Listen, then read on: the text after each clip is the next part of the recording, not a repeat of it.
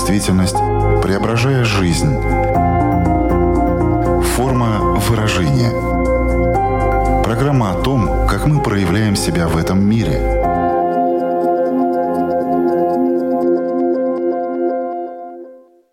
Здравствуйте!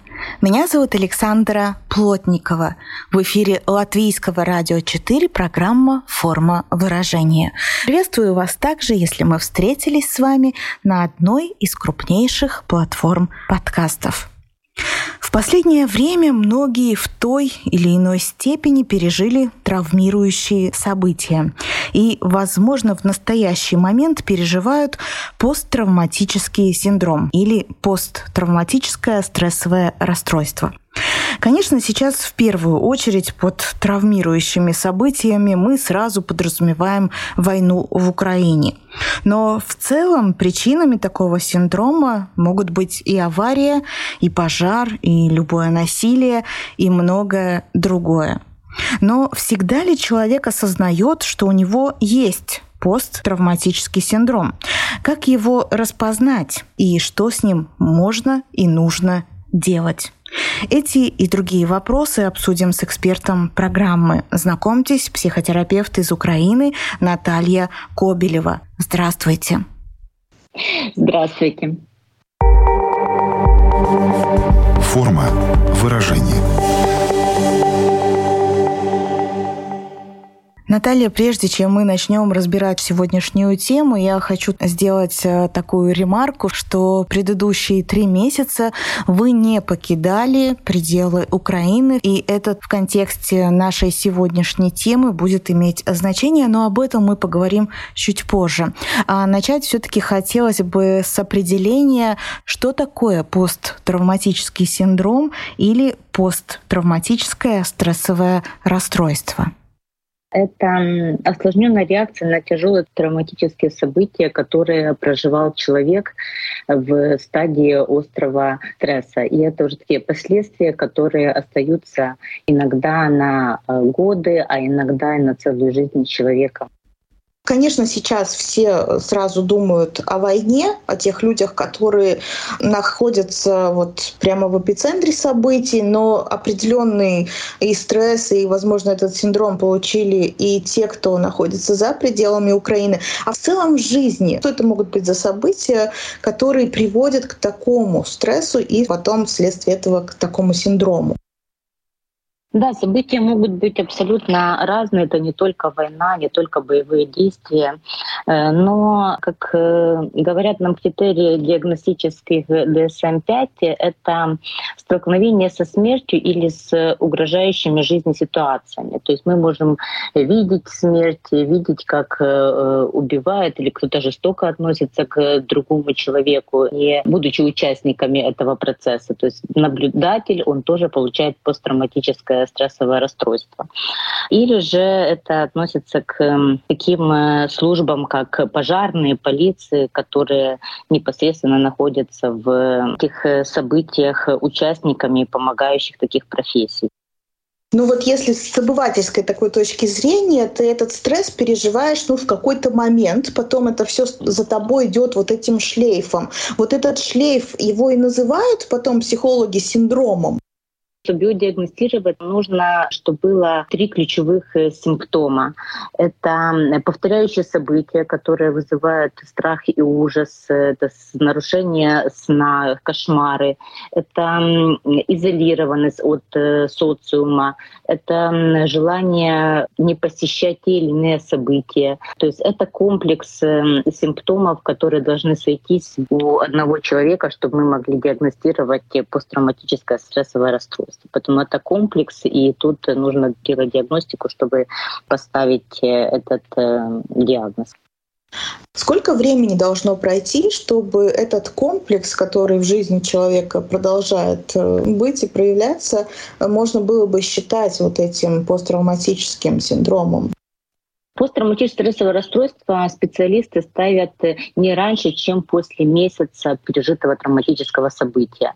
Симптомы, которые возникают до месяца, это считается острое стрессовое расстройство. То есть это вот, например, то, что мы проживали в первый там, месяц марта в войне. У всех были разные симптомы, э, очень похожи на посттравматические, но поставить такой диагноз мы не могли, потому что это острая реакция на стресс. Э, организм человека и психика психика, она очень адаптивная. Мы возьмем из 100% населения, то э, посттравматическое стрессовое расстройство будет в 15-20%. То есть не все люди попадают в, ну, в такое посттравматическое стрессовое расстройство большинство симптомов, оно уходит в течение первого месяца, когда психика начинает адаптироваться к событиям или к тому новому обстоятельству, где человек находится. После месяца, если эти симптомы сохраняются, то тогда мы можем уже диагностировать посттравматическое стрессовое расстройство и применять э, специальную терапию, которая относится к лечению этого заболевания. А кто более подвержен тому, что он попадет в эти в процент людей, которые получат все-таки вот это вот расстройство, этот синдром. От чего это зависит, что у кого-то это все-таки пройдет э, и он сможет жить дальше, а кто-то, ну, как в такую паутину попадет. Эм, да, хороший вопрос, и мы тоже этим задаемся, пытаемся как-то дифференцировать и себе понять, кто попадет, кто не попадет, кому больше ну, быть нужна помощь, кто справится самостоятельно. Но это очень индивидуально и э, покажет только время, кто попадает, а кто нет. Но, конечно же, выделяют такие пункты, которые ну, имеют значение. Э, это пол, женский, мужской, это возраст человека, это зависит, эм, как человек оценивал свое поведение в моменте этого травматического события. Там, осуждал он себя за, за такое поведение, не осуждал, принимал, не принимал. То есть как он к себе относился в самом э, стрессовом событии. Очень имеет значение прошлые или существующие психологические дисфункции или расстройства. Что это имеется в виду? Если у человека уже было психологическое расстройство на момент травматического события, то, конечно же, это усугубляется, это как снежный ком, просто накапливается, накапливается, и такой человек будет более подвержен, больше вероятность у него получить посттравматическое стрессовое расстройство, чем у того, у кого ну, было все в порядке плохо функционирующие стратегии совладания с собой, да, своими реакциями, семейной дисфункции или наличие психопатологии в семье тоже имеет значение, будет ли у человека посттравматическое расстройство или нет. Э, очень имеет еще значение сходство событий, пережившие в детстве, тем травмирующим событиям, которое происходит. Это может быть э, прям такая ретравматизация прямая или же ну, на уровне символики. Ну, например, э, очень многие люди пришлось переехать в разные страны, в разные вообще семьи, в чужие приехать. И мужчины, которые не пошли на войну, остались замкнутыми в Украине. Это тоже может напоминать им о ну, детских переживаниях или ранних, если они были где-то лишены свободы, например. Это может вызывать э, такую ретравматизацию и поднимать э, те чувства, которые были раньше пережиты, с тем сходством, э, где, в какую ситуацию они попали сейчас. Мы все абсолютно разные, у каждого психика работает эм, индивидуально, конституция у каждого своя. Кто-то более эмоциональный, кто-то более чувствительный, кто-то менее чувствительный. Это вот только с тем набором функционирования психики головного мозга.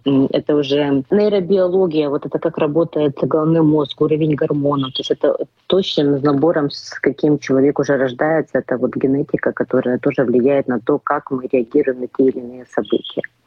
Поэтому зависит от э, вот таких личностных характеристик каждого человека, э, набора этих факторов влияет э, попадет человек в 80%, которые адаптируются, справится с событиями, или все-таки в 15-20%, с которым попадет в категорию ПТСР на протяжении своей жизни ты можешь сталкиваться с разными стрессовыми ситуациями и даже несколько раз очень острыми, ну если уж так э, случилось.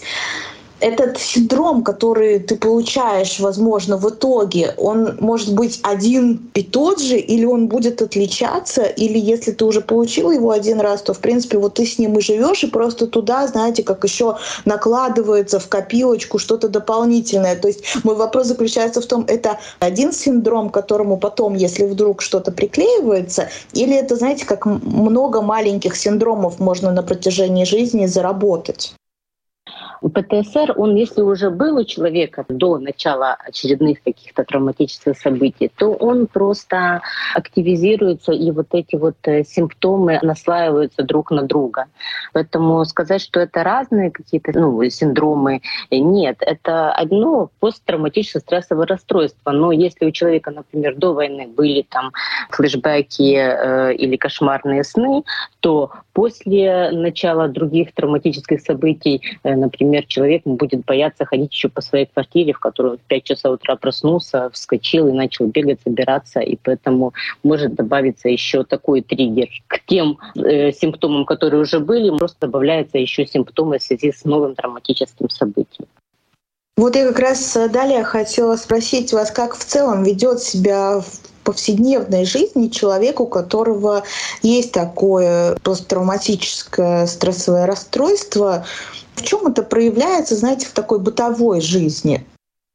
Как правило, э, это люди, которые очень замкнутые, у них развивается гипернаблюдательность, то есть они постоянно находятся в таком гипернаблюдательном состоянии, напряженном. То есть они ожидают опасность везде и вокруг, даже если они физически находятся в безопасном э, месте, с безопасными людьми.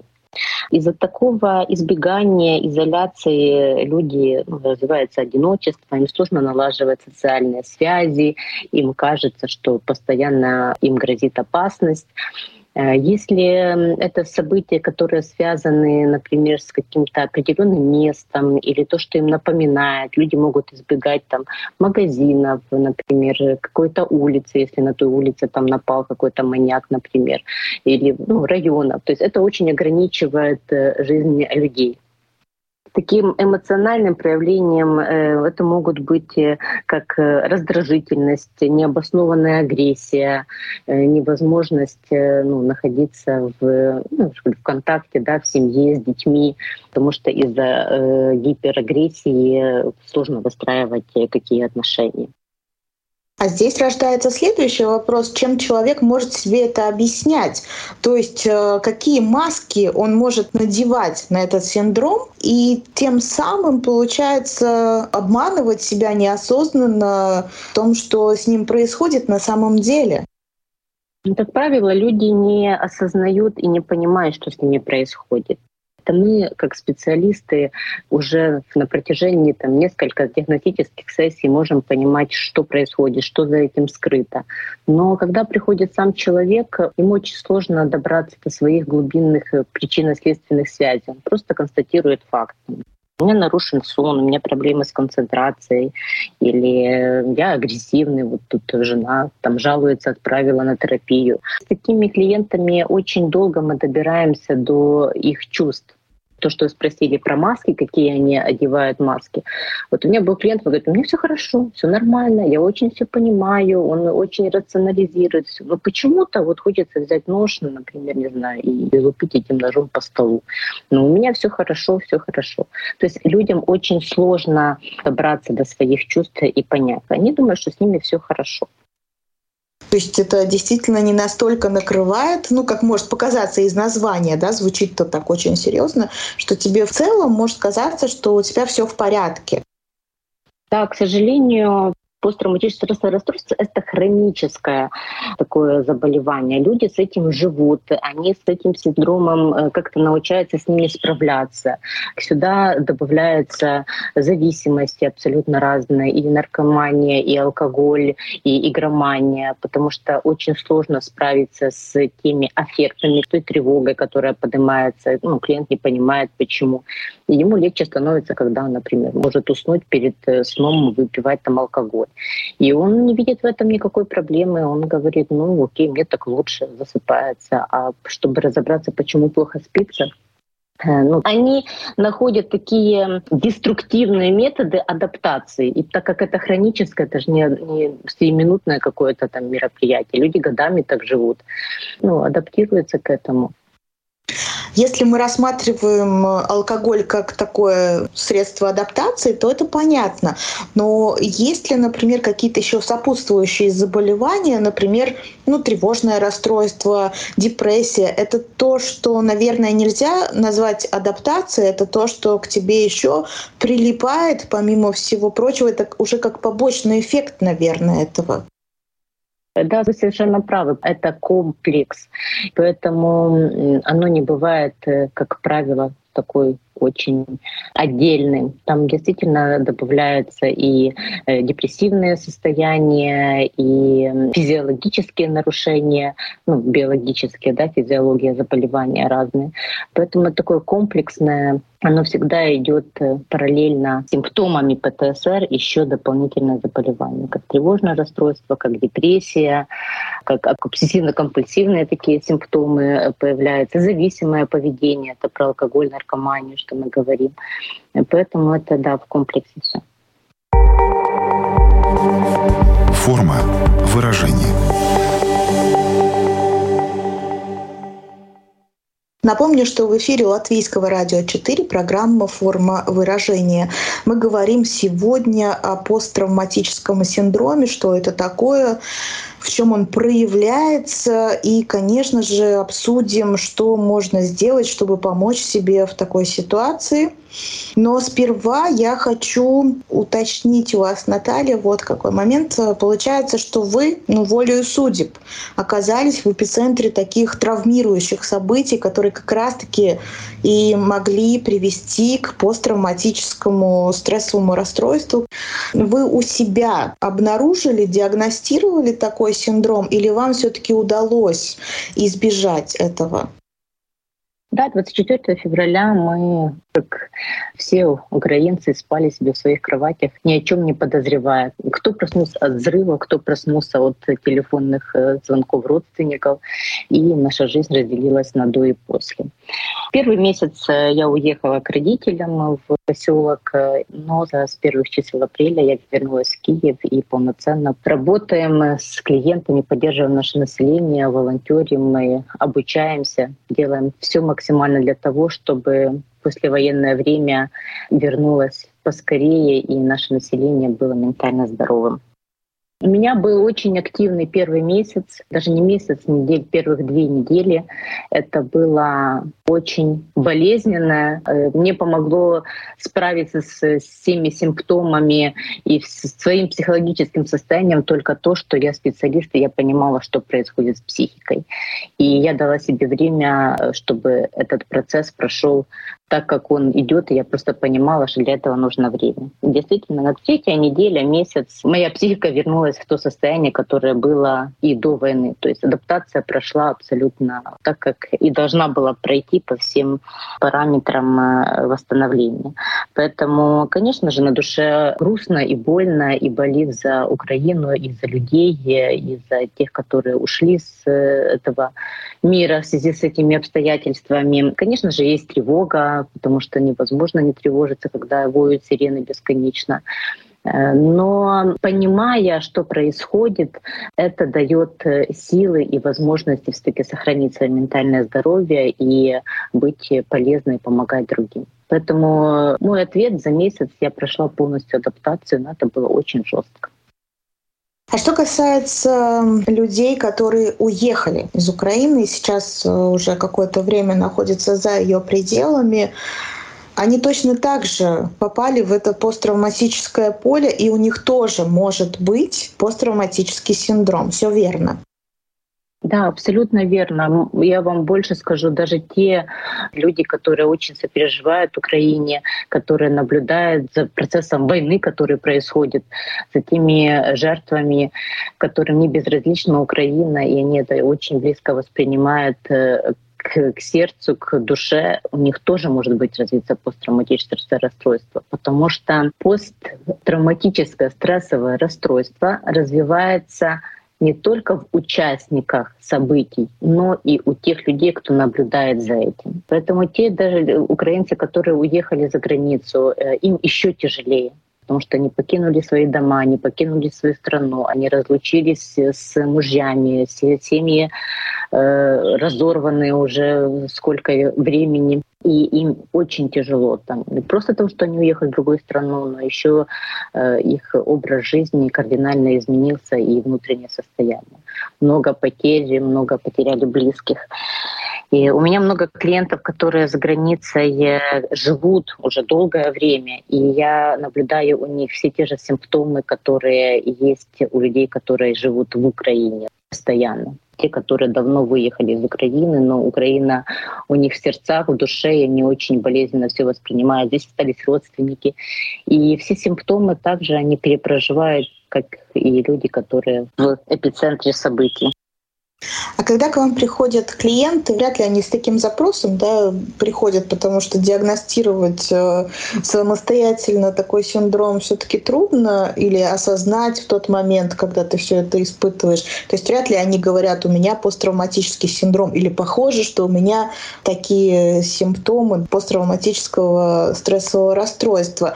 Вот как люди об этом говорят, в какие слова они обличают этот синдром, на что они жалуются. Это опять-таки про угнетенное состояние подавленное, про плохой сон, да, совершенно верно. Про плохой сон, про нету энергии, нету э, ресурса, не хочется жить, не хочется двигаться дальше, не понимаю, зачем вообще я живу, если такое происходит в мире. Э, то есть это очень похоже на депрессивные симптомы. Кто-то приходит и говорит про флешбеки, то есть что кажется, как будто бы сейчас будет повторение этих событий. Кажется человеку, что он слышит взрывы, что он прислушивается к каждому шороху, как работает холодильник, как проезжает машина. То есть человек находится в таком гипервозбужденном и настороженном состоянии. И это мешает и расслабиться, и делать обыденные дела, планировать какую-то свою жизнь. Приходит человек и рассказывает вот такие какие-то обычные моменты, с которыми сложно ему справиться. Э, или там я бесконечно что-то мою, драю, делаю, не могу остановиться, у меня уже сил нет, но я вот что-то делаю, делаю, делаю. Когда начинаем анализировать, разбираться, от чего человек бежит, чего человек боится, что вынуждает его или делать гипер много, или не делать вообще ничего и не видеть смысла жизни дальше. такими симптомами, с такими жалобами приходят люди. Вот какую первую помощь человек сам себе может оказать, если он слушает нас и понимает, что у него есть эти симптомы, есть эти признаки, и, скорее всего, он все-таки получил посттравматический синдром. Что делать в первую очередь? Очень сложно, если мы говорим про посттравматическое стрессовое расстройство, и люди услышали, узнали, обнаружили у себя эти симптомы, то самостоятельно будет очень сложно что-то сделать только по одной причине, что так устроена наша память. Есть эм, травматическая память, в которой, как в отдельный сундучок сохраняются все внутренние переживания, которые были связаны с травматическим событием. И человек не может этим управлять. То есть если он видит триггер какой-то, или это запах, или это слово, или это образ, или это сновидение, организм начинает реагировать так, как будто бы он находится в эпицентре этих событий. И сам управлять он этим уже не может. Поэтому лечение посттравматического стресса расстройства, оно все-таки происходит специалистами. Самостоятельно с этим справиться нельзя. Здесь главное, если вы заметили, поняли, что что-то такое похожее у вас есть или вам сложно справляться, просто сложно справляться после каких-то событий, обращаться к специалисту и э, проходить э, лечение э, психотерапии, если надо, там, конечно, добавится медикаментозное лечение, но в основном это лечение вот психотерапии, есть определенные методы, техники, которые помогают эту травматическую память, ну, как будто бы распаковать, посмотреть, и тогда человек научается перепроживать, сталкиваясь с этими триггерами, не попадать в такое состояние аффекта, как будто бы он сейчас из здесь перепроживает это событие. Но это делается с помощью специалиста. Важно, конечно же, что можно самостоятельно делать. Если вы где-то видите триггер, э, это слово, запах, э, вам показалось что-то, напоминать себе, что я в безопасном состоянии там добавляются панические атаки, повышенное сердцебиение, человеку кажется, что он задыхается, что он сейчас умрет. Это вот такие 5, максимум там 20 минут длится состояние, но они очень тяжелые. То там есть свои техники саморегуляции, это дыхание, это заземление, посмотреть, что вокруг тебя, найти пять красных предметов, например, вокруг. То есть заземлиться, понять, что ты не в эпицентре событий, что ты в безопасности. Это проехала машина, а не летит э, ракета. Это гудит холодильник, а не летит самолет, например. Рассоединять то, что было тогда, это было тогда опасно, сейчас я нахожусь в безопасности. Но для этого действительно человек должен быть в безопасном месте. Это первое и самое главное условие вообще для лечения ПТС. Это человек должен находиться реально в безопасном месте о чем сейчас очень сложно выдержать для людей в Украине, потому что мы продолжаем находиться в эпицентре этих событий. И ПТСР уже то развилось у многих. Все остается только на послевоенное время, когда мы действительно можем заняться лечением нашего населения в полной мере, когда прекратятся сирены, когда прекратят лететь ракеты по всей Украине. Но мы можем ослабить симптомы, дать поддержку. Вы, в принципе, ответили на мой вопрос, чем может помочь специалист, но я сейчас попробую да, простыми словами это повторить, а вы скажете, все ли верно я поняла.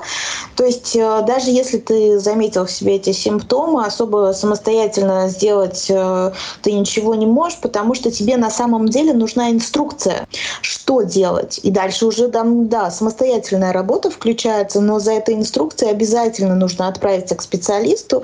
И прежде чем вообще вообще будет выдана, она нужно ну вот, распаковать, как вы говорили, эту память, э, раскрутить как клубок э, все то, что там намоталось и почему вообще возник такой синдром, из чего он, наверное, состоит, и дальше уже все это ну, разматывать и выдавать э, инструкцию, как действовать в той или иной ситуации. Я правильно понимаю, что в этом заключается такая основная помощь специалиста? Э, да, совершенно верно. Я хочу э, еще проговорить, э, почему человеку самостоятельно сложно себе помочь. Это будет ну, очень важно. Человек сначала сталкивается с каким-то триггером. Это может быть ощущение, запах, слова, образ, наведение. В этот момент активизируется нервная система, которая отвечает за выработку гормонов. И в кровь на стресс выделяются гормоны, кортизол, адреналин, там, норадреналин, это вот все впрыскивается в кровь. И уже тогда на физиологическом уровне человек уже не может контролировать выброс этих гормонов. Они уже все в крови, и они запускают усиление симптома. Это то, что мы говорили, что может быть и паническая атака. То есть человеку становится безумно там, страшно, тревожно, симптом еще больше усиливается. Усиление симптома ведет за собой активация памяти. То есть человеку кажется, что это вот летит сейчас эта ракета, ту, которую он видел три недели назад у себя там перед окнами, когда она пролетела, или танк, или грохот, или еще чего-то. Активация памяти вызывает такую непереносимую боль и тревогу, что человек начинает уходить в избегание он отвлекается, или он пьет алкоголь, или он сидит, смотрит фильмы, то есть уходит от перепроживания этих чувств, потому что они для него непереносимы и очень тяжелые. И тогда через избегание и происходит невозможность интеграции вот того травматического события, то есть что это было тогда, а сейчас уже безопасно. Это не происходит, потому что человек на стадии, где надо перепрожить эти повторные чувства боли, тревоги, страха, гнева, он убегает, потому что ему сложно самостоятельно с этим справиться. Ну, это как причинять себе самостоятельную боль. Никто не хочет и, и не может. И тогда, получается, цикл замыкается, и неперепроживание этих чувств опять ведет за собой до следующего триггера. Опять триггер, опять активация нервной системы с гормонами, усиление симптома, активация памяти, опять человек избегает чувств, круг этот замыкается. И вот э, терапевт, э, он делает все то же самое. Мы человеку проходим проходим по триггеру, э, у него может даже случиться паническая атака в кабинете, но тут уже будет терапевт Он говорит, это безопасно, я с тобой рядом, мы с этим справимся. И через проживание вот этого симптома, где человек уходит в избегание, когда он находится один на один своими переживаниями, то терапевт ему не дает в это избегание уйти. То есть терапевт его как будто бы возвращает и в безопасном месте, в безопасном пространстве с терапевтом уже не один на один. Человек перепроживает эти чувства повторно, повторно, и таким образом симптомы уменьшаются и э, уходят. Почему сложно самостоятельно справиться с этим? Устроена не потому, что мы слабые, не потому, что мы даже не понимаем. Э, сегодня интернет, можно э, те про инструкции, которые вы говорите, да, это же сегодня все в доступе, можно самостоятельно эти инструкции и, и даже стать травматерапевтом там даже травматерапевт не может себе проработать свою травму, потому что он идет к специалисту, потому что так устроена наша физиология. Не только наша воля, но еще и биология как работает. Ну да, окунаться в боль, конечно же, никто не хочет. Включается эта естественная реакция избегания, но здесь тебя и в боль окунут, ну, в лечебных целях, и плюс ко всему будет э, рука, на которую ты сможешь опереться, что очень-очень важно. Если ты делаешь это сам, то этой руки рядом не будет. Полагаться нужно будет только на себя. Но и в любом случае, опять-таки, возвращаемся к тому, что ты будешь этого опыта избегать. А в каких э, случаях недостаточно только сеансов психотерапии, а требуется еще и медикаментозное лечение. Э, медикаментозное лечение нужно в тех случаях, когда человеку очень сложно выдерживать симптоматику. То есть, когда эти симптомы настолько сильно ограничивают его качество жизни, что ему сложно справиться. Потому что психотерапия — это лечение словом. Иногда симптомы насколько зашкаливают, насколько вот такой большой силы, что, например, у человека гиперразвита агрессия. Ну, он опасный может быть и для окружающих, и для самого себя. У него может быть самоповреждающее поведение, он может резать себя, ну, физически резать, он может причинять себе боль. Э, и в таких случаях, пока психотерапия начнет давать свои плоды, человек уже сегодня себя режет. Он уже сегодня, например, там, не знаю, избивает э, жену или детей, или ему сегодня кажется, что он хочет выброситься из окна. В таких случаях у нас нет времени ждать, пока психотерапия начнет давать свои плоды. В таких случаях мы подключаем психиатров, которые назначают э, уже медикаментозное лечение. Это антидепрессанты, это противоэпилептические препараты. То есть ну, это целый комплекс препаратов, которые помогают на уровне физиологии мозга справиться с такими э, сильными симптомами, чтобы у нас появилось больше возможностей, ресурсов идти в психотерапию и это анализировать. Это такое поддерживающие, такие необходимые меры на определенный период времени. Но сама психофармакология, она не может помочь излечить э, посттравматическое стрессовое расстройство. Это такое временная помощь. То, что отменив рано или поздно препараты, все симптомы без психотерапии, все вернется на круги своя. Поэтому это такая скорая помощь, которая помогает справиться на уровне физиологии человеку со своим состоянием. Плюс психотерапия обязательно. Сколько минимум должно пройти времени, чтобы тебе стало легче? Понятно, что все очень индивидуально, но тем не менее, скажем, если так, что ну, не меньше месяца или ну, как минимум два месяца должно пройти. Есть ли вообще такие категории, вот если мы говорим про посттравматический синдром? Есть разные подходы в психотерапии, есть когнитивно-поведенческая терапия, есть психоанализ, э, есть эмоционально-образная терапия, которая работает с травматическими переживаниями, воспоминаниями. Каждый метод, он хорош, и каждый метод дает курс лечения. Тут ответ будет скорее исходить из запроса клиента. То есть если у него флешбеки, то, чтобы от этих флешбеков избавиться, то когнитивно-поведенческая терапия, у нее есть свои э, протоколы лечения, которые рассчитаны там на 15-20 сессий. И мы тогда можем говорить, что если пройти этот курс лечения, то, возможно, вот такие симптомы, как там, флешбеки или нарушение сна, или тревожные такие состояния, они могут, опять же, не уходить, а уменьшаться чтобы э, изменить структуру личности, потому что травматическое событие, оно накладывается на уже ту личность, которая была сформирована, а там тоже есть свои нюансы и моменты. И чтобы это осознать, изменить, для этого нужны годы.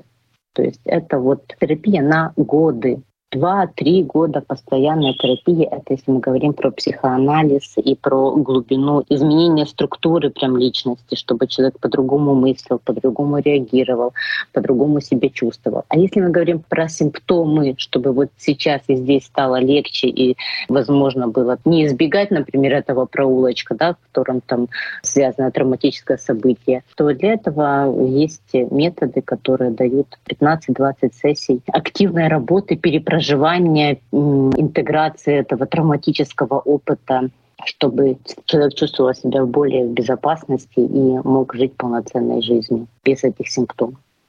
Вы сказали, что жить с таким синдромом можно очень долго. Он превращается в такой хронический. А вот э, в чем отличие, когда ты ну, его замечаешь и с ним что-то начинаешь делать, когда он совсем свежий, ну вот реально прошел месяц э, после травмирующего события два, и когда ты его уже немного так запустил и привык даже с ним жить. Вот есть разница, которой, условно говоря, легче лечить, и с которой можно быстрее справиться. Или, в принципе, метод один и тот же, и просто здесь уже индивидуально все зависит, э, кто быстрее как на это будет реагировать и с этим справляться. Э, метод лечения один и тот же, но э, мы говорим про качество жизни. Если люди после начала, там, например, войны, да, мы сейчас это войны или насилия какого-то, начинают обращаться сразу к специалисту, они просто улучшают свое качество жизни. Например, если человек после травматического события, после там, двух месяцев, трех обратился к специалисту, то, соответственно, последующая его дальнейшая жизнь будет становиться все более э, лучше, и э, качество жизни будет улучшаться чем тот, который после тех же двух-трех месяцев травматического события не обращается. То есть, да, он свыкается с этой болью, научается как-то жить, э, адаптируется к ней э, и живет и усугубляет жизнь себе и своему окружению. Вот в чем разница. Э, но чем дольше человек с ним живет, тем сложнее показать человеку, что вот это причинно-следственная связь. Он говорит, да боже, когда это было уже, господи, это было 20 лет назад, о чем вы говорите? Я уже научился с этим жить. Да, он научился с этим жить, но он просто пьет перед э, сном, у него необоснованная агрессия. Да, он научился с этим жить, это было 20 лет назад, но это событие 20 лет влияет на его качество жизни.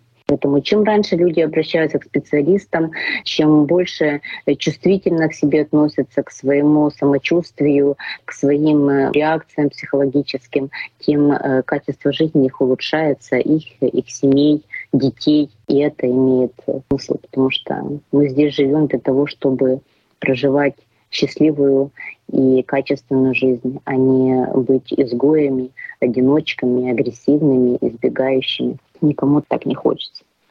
Действительно, так не хочется. И наша очередная беседа в рамках программы «Форма выражения» свелась к тому, что нужно очень-очень прислушиваться к себе, быть внимательным к себе, заботиться о себе. И все это напрямую сказывается на качестве жизни. Ведь все мы стремимся к тому, чтобы это качество жизни было высоким. Напомню, что сегодня вместе с нами была психотерапевт Наталья Кобелева. Большое вам спасибо за этот разговор. Может быть, резюмируя все то, что мы сегодня обсуждали, вам хочется еще раз что-то подчеркнуть, ну или просто пожелать нашим слушателям. Хочется пожелать э, нам всем мира, чтобы поскорее эта война ужасная, жестокая закончилась. И хочется обратиться к всем украинцам, где бы вы ни были, как бы вы себя не чувствовали, в каких уголках вы не были. Прислушивайтесь к себе, обращайтесь к специалистам. Мы готовы работать, мы готовы помогать, мы готовы волонтерить. Мы знаем, как это делать. Мы всех ждем с открытым сердцем, с любовью и хотим восстанавливать нашу красивую и независимую Украину, свободную, с нашим невероятно сильным народом, уникальным народом. Мы всех ждем и всем поможем. Поэтому прислушивайтесь к себе. Это не стыдно, это сегодня необходимость. Мы все должны быть психологически здоровы. Обращайтесь, пожалуйста, к специалистам. Да, присоединюсь и еще раз, еще раз э, подчеркну, пожалуйста, прислушивайтесь к себе, где бы вы ни были, что бы с вами ни происходило, прислушивайтесь и обращайтесь к специалистам. Большое спасибо, Наталья, за эту беседу. Спасибо за приглашение. Всего доброго. До свидания. Я, Александра Плотникова, тоже говорю вам до свидания. Мы встретимся с вами ровно через неделю на радиоволнах или на крупнейших платформах подкастов Apple, Spotify, Google. Выбирайте место встречи. Пока-пока. Отражая время, изображая действительность, преображая жизнь. Форма выражения – Программа о том, как мы проявляем себя в этом мире –